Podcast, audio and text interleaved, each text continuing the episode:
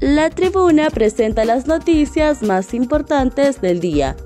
A continuación, le brindamos las cinco noticias más relevantes de este lunes 31 de julio del 2023. Un muerto y varios heridos deja accidente de bus rapidito a la altura de la UNA. Un motorista muerto y varios pasajeros heridos fue el resultado de un accidente vial suscitado en el puente a desnivel en el Boulevard Suyapa a la altura de la Universidad Nacional Autónoma de Honduras. La persona fallecida fue identificada como Edwin Antonio Amador, residente de la colonia Iberia en Comayagüela. Al lugar acudieron los paramédicos de la Cruz Roja, Cuerpo de Bomberos y Policía Nacional, quienes atendieron a las personas heridas para luego trasladarlos a las emergencias del Hospital Escuela. En otras noticias tenemos director técnico de la H. Fenefood presenta oficialmente a Reinaldo Rueda como el nuevo director técnico de la selección de Honduras. El colombiano Reinaldo Rueda fue presentado de forma oficial por parte de las autoridades del fútbol nacional como nuevo director técnico de la selección de Honduras. En una concurrida ceremonia, autoridades de la FENAFUD y de la, y de la Comisión de Selecciones confirmaron por segunda ocasión el cargo al colombiano esta vez con la misión de llevar a la bicolor al Mundial 2026. Diputada nacionalista presentará moción para aplicar juicio político a Luis Redondo.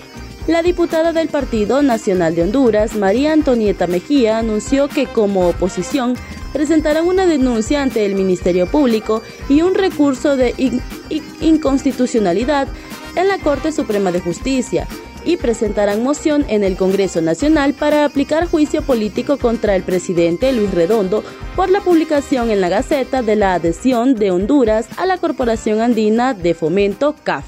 Según la congresista, la publicación de la adhesión de Honduras a la CAF Pese a que 72 parlamentarios no ratificaron su aprobación, es una irresponsabilidad del gobierno y es un acto de corrupción visible y es otro mensaje negativo que enviamos como país sobre la seguridad jurídica comentó que la presidenta Xiomara Castro cuando tomó posesión de su cargo juró respetar la constitución y las leyes, pero con esto deja un golpe, deja un golpe.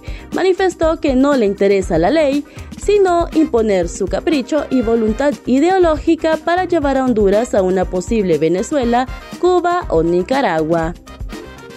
Fiscal Santos presenta recurso de amparo con suspensión del acto reclamado.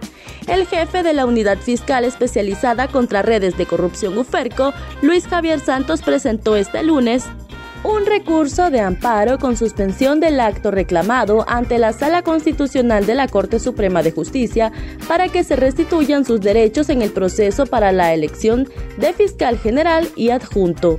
Según el fiscal Santos, es porque la violación al debido proceso, a su vez, se solicita se dicte de manera urgente medida cautelar de suspensión del acto reclamado. Según lo escrito, la petición consiste en tres puntos básicos. 1. La suspensión de la exclusión arbitraria del proceso. 2. La suspensión de la disolución de la Junta proponente. Y 3. La suspensión del envío de la lista de candidatos al Congreso Nacional.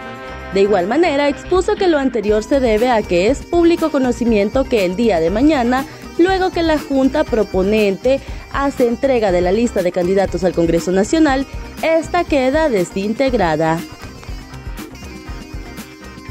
En otras noticias, Honduras podría convertirse en un hub de Centroamérica de la agencia china Tsinghua.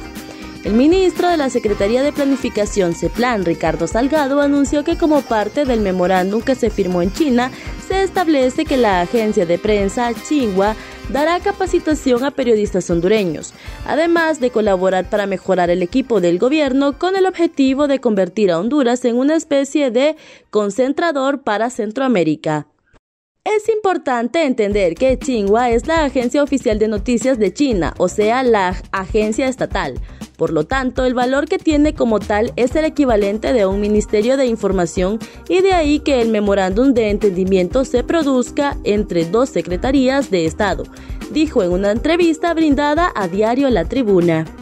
Además, el ministro de ese plan abundó que se han expuesto líneas generales y aportación mutua de cooperación y se busca la posibilidad de ser un hub de chingua en Centroamérica. Aquí en Honduras ya tienen una oficina. Estas fueron las cinco noticias más importantes del día. Para conocer más detalles ingrese a nuestra página web y síganos en redes sociales. Muchas gracias por su atención y feliz inicio de semana le desea el equipo de Diario La Tribuna.